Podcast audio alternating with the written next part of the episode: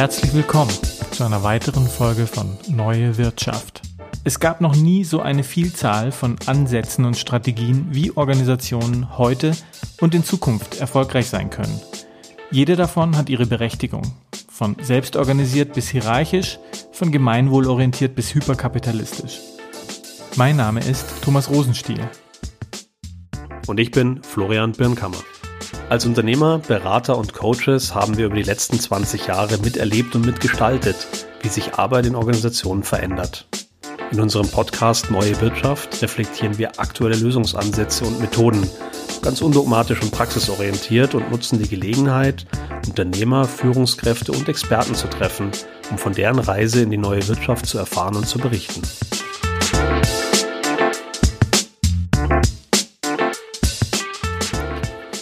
Wir haben ja schon des Öfteren über das Thema Agilität, Agilität in Unternehmen, wie sich das in den letzten Jahren entwickelt hat, ähm, gesprochen. Wie, wie ist denn da aus deiner Perspektive gerade und auch aus deiner Erfahrung bei deinen Kunden so der Status? Also die, die Unterhaltungen haben da schon einen, glaube ich, neuen Reifegrad jetzt auch erreicht, im Sinn von, es wird, reflekt, wird mehr reflektiert. Ja, früher hat man gesagt, Mensch, wir haben da ein Trainingsbudget und äh, alle Welt spricht jetzt von äh, agilen Prozessen, agilen Methoden, agilen Setups, Agile Leadership und dann hat man da einfach mal Geld in die Hand genommen und versucht sich dem Thema ein bisschen anzunähern und inzwischen, glaube ich, wird häufiger gefragt, wozu? Ja, und äh, auch in welchem Bereich, also wo passt das und wie viel davon ist notwendig für uns. Also es wird differenzierter gesehen. Also nicht, genau. also es gab ja eine Zeit, wo alle agil, ähm, da ist ein Wandel im Gange. Genau, muss man machen. So auf der einen Seite sehen wir jetzt halt den Reifegrad im Sinn von äh, fast jedes Beratungsunternehmen, jedes größere bietet jetzt äh, so ein Agile Assessment an, ja, für Führungskräfte, für Unternehmen. Ja, kannst du kannst du inzwischen aus verschiedenen Modellen auswählen. Ähm, auf der anderen Seite wird aber auch mehr hinterfragt. Ja, also sehe ich mhm. auch, dass Unternehmen sagen, wir reduzieren jetzt die Beratungsbudgets, die Trainingsbudgets. Muss, jetzt muss das erstmal wirken. Ja, mhm. Haben aber gar keine Idee, wie sie beurteilen, wo das Unternehmen denn gerade steht, ja, und, und wie man eigentlich einschätzt, was denn eigentlich schon wirkt und wie viel wirken müssen denn eigentlich als Ziel wichtig ist. Gibt es da auch Erkenntnisse, was nicht so wirklich funktioniert? Also wo da, wo da die Engpässe sind? Also was nicht so wirklich funktioniert, und ist, glaube ich, ist jetzt zwischen eine breite Erkenntnis ähm, über die Industrien, ähm, ist so Agilität mit der Gießkanne und alles wird gut. Ja, weil da gab es einfach inzwischen genügend Erfahrungswerte, ähm, dass das eben nicht so ist. Und ähm, da folgt jetzt eher die Frage, an welcher Stelle macht Sinn und auch auf welcher Ebene. Das heißt, reicht es, wenn ich jetzt äh, ein agiles Team aufsetze, das Produkte entwickelt, in Berlin in einem Startup-Bilder sitzt, äh, oder brauche ich im eigenen, in der Linienorganisation mehr Agilität, also indem ich zum Beispiel in einem bestimmten Bereich mal agile Prozesse ausprobiere? Oder ähm, braucht es die sogenannte Business Agility, also versuche ich Agilität eher in der Unternehmensführung auch zu verankern ähm, und stelle dann die Frage, wie anpassungsfähig ist eigentlich ein Unternehmen und welche Mechanismen gibt es, um das zu beeinflussen. Mhm. Und hast du das Gefühl, dass jetzt in den, ähm, in den Unternehmen, in, in den relevanten Positionen, Führungspositionen, Managern, die, die die Erkenntnis weit genug fortgeschritten ist, zu unterscheiden, das ist jetzt eher agil, das ist lieber nicht agil und wie man das irgendwie verbinden kann? Oder braucht es da auch wieder Hilfsmittel, die da helfen? Mhm, ich glaube, da gibt es wahrscheinlich beiderlei. Also auf der einen Seite noch so ein bisschen diesen Ideologie- oder Kulturkampf oder so Auseinandersetzung. Ähm, die einen, die sagen, wir müssen da progressiv nach vorne gucken. Es ist spürbar, gibt so viel Umfeldveränderungen. Nimm jetzt die Corona-Krise, ja, wo jetzt auch die äh, die zaghaftesten Unternehmen gemerkt haben, Mensch, da kommen jetzt Sachen um die Ecke, auf die können wir uns nicht schnell einstellen, ja. Und jetzt versprechen da aber bestimmte äh, Ansätze, Frameworks, Modelle, Methoden, ähm, Abhilfe. Jetzt müssen wir uns die wirklich mal angucken. Demgegenüber stehen die, die gesagt haben, jetzt haben wir fünf Jahre agil eingeführt. Das hat uns bei Corona auch nicht geholfen. Also was jetzt, ja? Und ich glaube, was, was aber übrig bleibt, ist die Erkenntnis, dass, dass es wahrscheinlich von beidem was braucht. Ja, da gibt es ja auch Schlagworte dazu. Zum Beispiel? Ja, zum Beispiel äh, Ambidextrie oder die sogenannte Beidhändigkeit, ja, dass man sagt, eine Organisation braucht eigentlich ein, ein, ja, manche sprechen auch von einem hybriden Betriebssystem, braucht eigentlich die Fähigkeit auf der einen Seite, ähm, Prozesse sauber zu strukturieren, compliant, äh, effizient, ähm, qualitätsgesichert einfach Output zu generieren. Auf der anderen Seite die Fähigkeit, aber auch neue Trends, Entwicklungen eben auch zu antizipieren und sich darauf einzurichten, also auch innovationsorientiert zu sein. Klingt erstmal banal, ja, ist aber für viele Unternehmen eine echte Herausforderung, weil die eben noch sehr stark in dieser Prozessoptimierungs-, Skalierungswelt halt gefangen sind. Mhm. Das heißt, Hilfen, um besser erkennen zu können, wann welche Methode und welches Mittel am besten ja, okay. eingesetzt werden kann. Ich verstehe, worauf oder wann ich die linke oder die rechte annehme. ja, oder womöglich gibt es auch noch viel mehr Hände als nur zwei in einem Unternehmen. Das ist eine interessante Fragestellung. Das multidextre Unternehmen. Also ich verstehe jetzt, worauf du hinaus willst. Also ähm, ja, es gibt da schon Modelle. Ja, es gibt zum Beispiel vom äh, Gerhard Wohland, den ich als äh, Management-Denker ähm, äh, schätze, ähm, gibt es ein Modell, der unterscheidet in, also er spricht von dynamik robusten Unternehmen. Ja, das sind genau die Unternehmen, die es schaffen, sich auf Umfeldveränderungen einfach sehr solide einzustellen. Da steckt auch noch was anderes drin. Also nicht nur diese Anpassungsfähigkeit, Agilität, da steckt auch dieses, dieser Begriff robust drin. Ja. Das heißt, ähm, da gibt es irgendwas, was dieses Unternehmen erdet, ja, was Stabilität schafft. Und das geht so ein bisschen in die Richtung. Also er spricht da von einer blauen und einer roten Welt äh, letztlich oder blauen und roten Problemen. Ähm, das Blaue ist eher so der Begriff der Routine, ja, alles was planbar ist, was äh, quasi wie eine Maschine abläuft. Ähm, und das Rote, das ist eher so der Bereich der Dynamik, ja, der Komplexität, ähm, wo, man vielleicht eher den Begriff des Systems, ja, des lebendigen Systems damit assoziieren würde. Ja. Und ähm, er sagt, Unternehmen oder Organisationen müssen, müssen so aufgebaut sein, dass diese beiden Welten gut miteinander harmonieren können. Und zwar immer so viel an der richtigen Stelle wie nötig. Die rote Seite ist die Marktseite, die blaue Seite ist eher so also der Maschinenraum, der reagiert, der Skalierungsfähigkeit, Qualität, Output sicherstellt. Und das muss eben sauber aufeinander eingestellt sein. wenn man sich das Modell das Modell dann mal äh, vornimmt, dann kann man da natürlich auch viele Ableitungen treffen für moderne Unternehmensführung oder für Führungskräfte. Mhm. Okay, zum, also gib mir mal ein paar Beispiele. Was, was, was sind da konkrete Anwendungsfälle, wo man äh, sagen kann, okay, das ist jetzt eher blau, heißt, das ist eher rot, heißt, und wie wende ich das vor allen Dingen dann auch äh, an im, im täglichen Leben? Mhm, schauen wir vielleicht bildlich mal einen sehr einfachen und auch vielleicht auf Dauer nicht ganz haltbaren Zugang, aber äh, können wir gleich nochmal ausdifferenzieren. Ähm, die blaue Welt ist vielleicht, ich habe vorher vom Maschinenraum gesprochen, ja, so die Shopfloor-Welt. In der Fabrik, da habe ich dann wirklich ähm, so die Ebene, auf der einfach Prozesse ablaufen. Fließbänder vielleicht sogar im wahrsten Wortsinn laufen. Was passiert, wenn so ein Fließband nicht mehr, nicht mehr läuft? Ja, dann habe ich da ein Ursache-Wirkungsprinzip, ja, eine Komplexität, die kann ich irgendwie auflösen. Da sind Menschen ausgebildet, dieses Problem zu beheben und die tun das. Das heißt, die bringen im Prinzip als, äh, als Kompetenz, bringen die ihr Wissen über diesen Prozess, über die Maschine ein, ähm, und setzen das zur Problemlösung ein.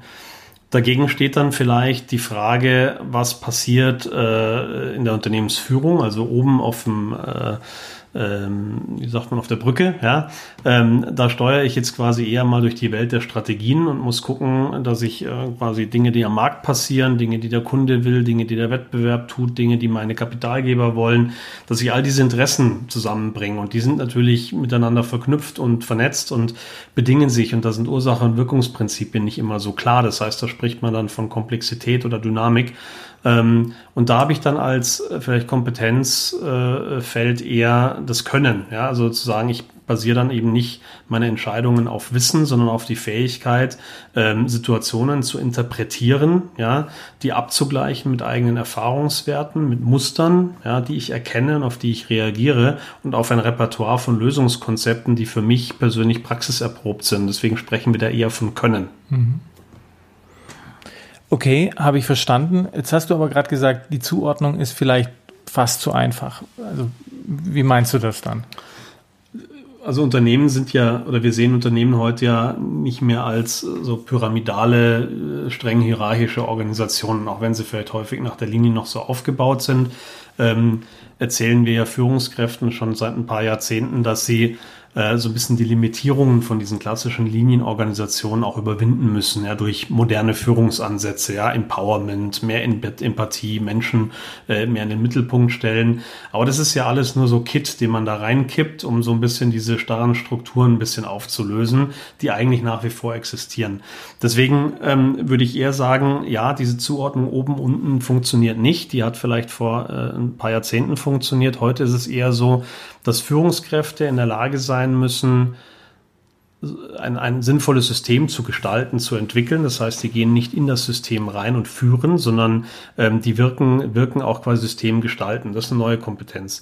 Auf der anderen Seite habe ich eben an dem vorhin angesprochenen Shopfloor häufig das Problem, dass, dass es ja nicht mehr damit getan ist, das Band am Laufen zu halten oder die Maschine, sondern dass ja Wertschöpfungsprozesse weitaus komplexer und, und voneinander abhängiger geworden sind und dass deswegen die Fähigkeit auch bis runter auf den einzelnen Mitarbeiter ähm, eine andere sein muss. Das heißt, der Mitarbeiter, der bisher nur in seiner blauen Welt unterwegs war, muss in Zukunft auch rote Probleme lösen können und muss vielleicht unterscheiden lernen, ähm, an welcher Stelle ist es rot und, und wo ist es blau und mit welchem Lösungsmechanismus gehe ich daran. Vielleicht weniger rot und mehr blau auf der Ebene. Und oben ähm, auf Führungsebene kann ich mich nicht darauf hinausreden, zu sagen, ich optimiere ein blaues System, ja, also denke auch selber blau, ähm, kann mich aber auch nicht darauf rausreden, zu sagen, ich bin nur der Visionär, der vorangeht und äh, zeigt, wo es lang geht. Irgendjemand wird schon machen äh, und Wert generieren im Unternehmen. Das heißt, auch da braucht es diese Fähigkeit, diese zwei Denkwelten und Lösungswelten äh, sinnvoll zusammenzubringen. Mhm. Also ich glaube, ich kann nachvollziehen, dass es hilfreich ist, mal die, diese beiden Sachen mal zu unterscheiden. Also eben nicht alles ist agil, alles ist nicht agil, Wasserfall ist böse oder ähm, was weiß ich, äh, agile Methoden sind gut, sondern einfach auch situativ eine Unterscheidungshilfe zu haben. Okay, hey, ah ja, wir haben hier ein Muster, das können wir erkennen, wir können darauf reagieren. Ähm, jetzt frage ich mich gerade, wie man das einführt mhm. ähm, oder wie man, wie man so einen Wandel eben tatsächlich auch auch äh, in, in eine Organisation reinbringen kann. Ähm, geht man da durch alle Prozesse durch und diskutiert erstmal, ist es jetzt rot oder blau und fängt dann an, auch mal die Schnittstellen dazwischen irgendwie zu ähm, auszuleuchten oder wie, wie geht man da am besten vor, um, um dieses Konzept auch zu etablieren. Ähm, das muss ja dann in Einzelentscheidungen, in Meetings etc. auch immer dann auch hochkommen, wenn was Neues gestaltet wird, dass man sagt, ja, Moment mal, nee, ich glaube, wir machen da jetzt gerade was blau, was eigentlich rot ist, lass uns da nochmal drüber nachdenken. Das müssen ja die Trigger sein, wo ich erkenne, ah ja, okay, das wirkt, das, das, das, das ist da und das hilft mir jetzt auch in Einzelentscheidungen was anders zu machen, als ich es mhm. bisher gemacht habe. Mhm. Mhm. Okay, das waren jetzt schon, schon ganz viele Ansätze, die alle wichtig sind, die da drin stecken. Fangen, fangen wir mal beim, beim Anfang an. Was kann so eine Unterscheidung leisten? Ich glaube, äh, zu Beginn erstmal überhaupt einen Anstoß zur Reflexion zu geben, ja, zu sagen, wie funktioniert in unserem Unternehmen eigentlich Wertschöpfung? Also dieses die rote Seite ist ja, habe ich vorhin gesagt, die Markt, marktzugewandte Seite. Die Frage ist, wie hole ich den Markt ins Unternehmen? Ja, also wie stelle ich sicher, dass wir an den richtigen Dingen arbeiten, dass wir auch wertschöpfend ausgerichtet sind? Kennen wir unsere Kunden? Ja, da finden sich diese ganzen agilen Konzeptionen auch mit der Kundenzentrierung und so wieder. Ähm, und dann ist die Frage, wenn wir dann mal verstanden haben, was wir produzieren oder bieten müssen, ja, wie schaffen wir das möglichst schlank herzustellen? Und rauszubringen. Ja. Und da sind wir dann wieder, da gehen wir in die blaue Welt, ja, also auch diese quasi Effizienz und Skalierungsfähigkeit. Ähm, und ich glaube, dass es einmal wichtig ist zu klären für Unternehmen, sind wir nah genug am Markt? Also der Gerd Wolland sagt in seinem Buch ähm, Denkwerkzeuge für Höchstleister oder der Höchstleister auch, dass es Unternehmen gibt, die, die das besser schaffen, den Markt ins, ins Unternehmen zu holen, ja, und die das auch besser organisieren und dass das diejenigen sind, die in Zukunft erfolgreicher sein werden. Das heißt, da muss man anfangen, ja, mal schauen, wie marktorientiert sind wir wirklich auch in unseren Prozessen, in unserer Führungsdenke. Und das zweite ist dann zu gucken, ähm, wenn ich mir so diese Wertschöpfungsströme äh, angucke, ähm, wie sehen die aus? Wie viele Rot und Blau gibt's da und wie funktioniert die Zusammenarbeit? Sitzen da auch Menschen, die die richtige Einstellung haben und dieses System auch entsprechend gestalten? Oder habe ich da irgendwo Situationen, wo ich versuche, zum Beispiel roten Problemstellungen ja, mit blauen Lösungsansätzen zu begegnen? Das wäre an der Stelle natürlich ineffektiv Ja, würde nicht zum Ergebnis führen. Andersrum macht es auch keinen Sinn, dann wäre es ineffizient, ja, dann wäre es Verschwendung, wenn ich versuche mit äh, eher quasi dynamikorientierten Lösungsansätzen äh, eher prozessbezogene Probleme zu lösen. Ja, wird, wird keinen kein Erfolg haben. Wieso ist es Verschwendung? Ist im Zweifelsfall Verschwendung von Ressourcen an der Stelle, ja, weil ich äh, letztlich keine Wirkung erzeugen werde. Ja, ich setze Führungsimpulse rein oder Steuerungsimpulse rein. Äh, nee, Führungsimpulse ist der richtige Begriff. Dazu sage ich gleich noch was zur Begrifflichkeit. Ich setze äh, Führungsimpulse rein, die letztlich aber nicht fruchten und damit eben Verschwendung sind. Ähm, kleine Nebennotiz äh, zur Begrifflichkeit. Der Gerhard Wohland unterscheidet ähm, quasi in, in Management als quasi Überbegriff. Ja, ähm, und darunter hat er dann quasi die beiden Begriffe auf gleicher Ebene Führung und Steuerung. Das heißt, er sagt, Führung ist äh, der Komplex, mit dem ich rote oder Dynamikprobleme löse und Steuerung ist der Komplex, mit dem ich äh, aus dem Management heraus eben blaue Probleme löse. Okay, ja, okay, das, ja. das ist, glaube ich, nachvollziehbar. Das heißt, ich identifiziere Rot und Blau und bekomme Hinweise dazu, was Best Practice Verhaltensweisen, meinetwegen auch Hinweise auf, wie ein Tool, das das gut managen kann, gestaltet sein müsste, wie auch immer. Ähm, das heißt, ich, ich habe erstmal den, den Mehrwert, dass ich erkennen kann und dadurch auch reagieren kann in adäquater Art und genau. Weise. Und dann wäre natürlich die Frage, was ist die Schlussfolgerung? Die Schlussfolgerung ist im ersten Schritt zu sagen, neben meinem Methodenkoffer als Manager stelle ich einfach nochmal einen weiteren Methodenkoffer, der vielleicht Werkzeuge enthält, die ich bisher nicht verwendet habe, weil ich sie vielleicht nicht mhm. geglaubt habe zu mhm. brauchen. Ja? Also einmal so diese, diese äh, quasi Erkenntnisse, ich, sage, ich muss meine eigenen Fähigkeiten, mein eigenes Wissen auch nochmal vielleicht ein bisschen erweitern, je nachdem, wie mein Profil aussieht, wie viel Rot, wie viel Blau gibt's bei mir. Das kann man auch tatsächlich machen, indem man sich einfach mal ein Blatt hinlegt ja, und sagt, linke Seite blau, rechte rot und schreibe ich einfach mal auf hochgranularer Ebene auf, was sind denn meine Hauptmanagementaufgaben als Führungskraft. Dann versuche ich die mal zuzuordnen.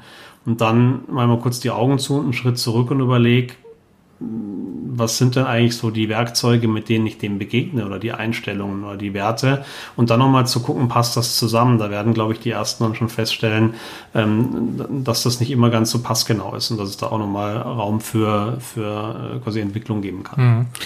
Das wäre jetzt auch meine Frage gewesen. Gibt es dann den blauen Manager und den roten Manager oder ist eigentlich ein genereller Skill beides überhaupt trennen zu können und auf beides adäquat reagieren ja, zu können? Das ist eine spannende Frage, die ganz häufig da entsteht, wo Organisationen jetzt die letzten Jahre gesagt haben, wir machen jetzt hier Agilisierung, aber wir machen jetzt nicht ein Modell wie ING oder Metafinanz oder Spotify, das heißt wirklich ein so Kreismodell, Netzwerkmodell mit sehr, sehr vielen agilen Komponenten und auch sehr tiefgreifenden organisatorischen, auch strukturellen Veränderungen, ähm, sondern die sagen, nee, wir wollen, wir wollen ein bisschen agiler werden, ja, und wir verorten das irgendwo in unserer Organisation. Und was passiert da?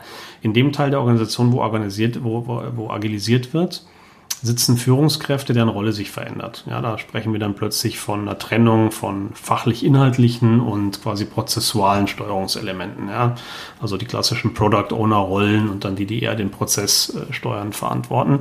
Ähm, was passiert denn jetzt mit den Linienmanagern? Ja, manchmal ist es noch Personalunion, widerspricht sich das nicht. Und was ist mit denen, die eigentlich nur Personal in diese agile neue Organisationform reinstellen ähm, und sonst eigentlich inhaltlich gar nicht die große Verantwortung haben? Ähm, Brauche ich die in Zukunft noch? Wie gebe ich denen eigentlich noch das Gefühl, irgendwo wertschöpfend irgendwie was beizutragen?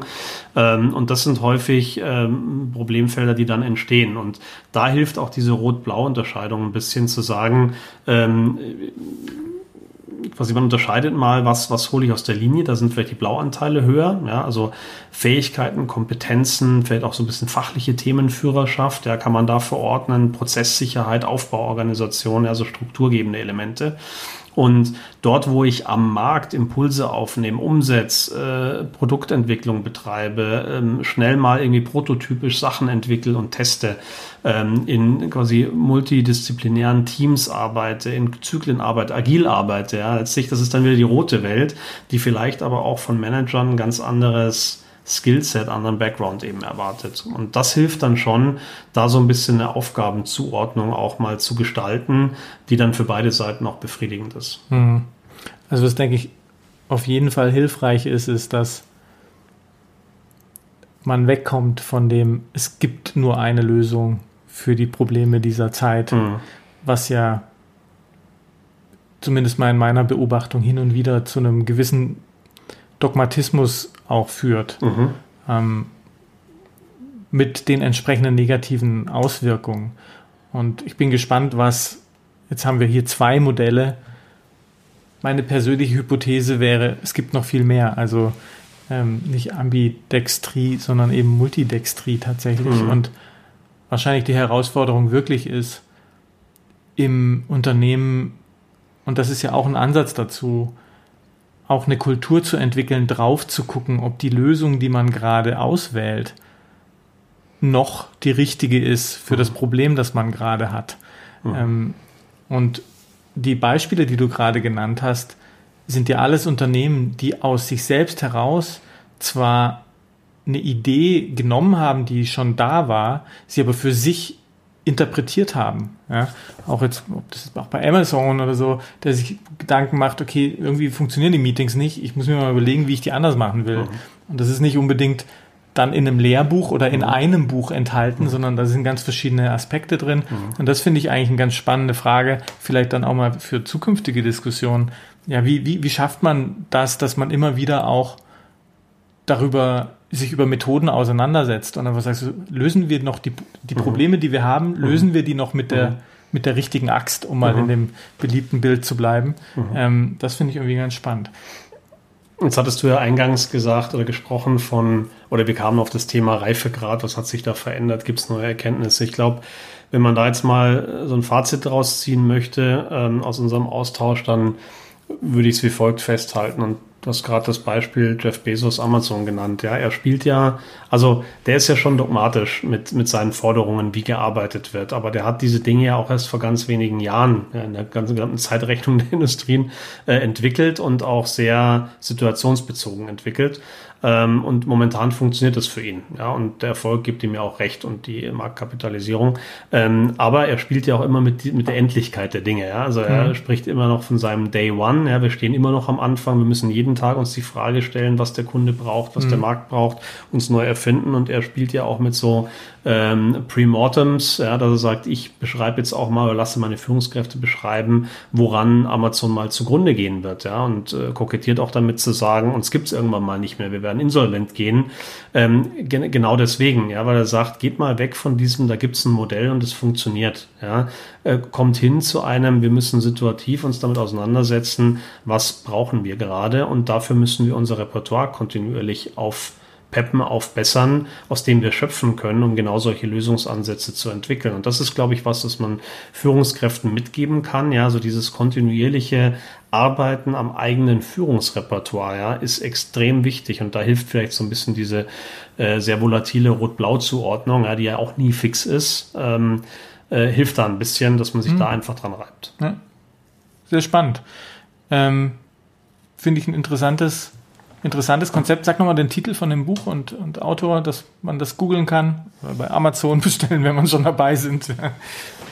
Genau, das ist äh, der Gerhard Wohland mit äh, seinem Co-Autor Matthias Wiemeyer.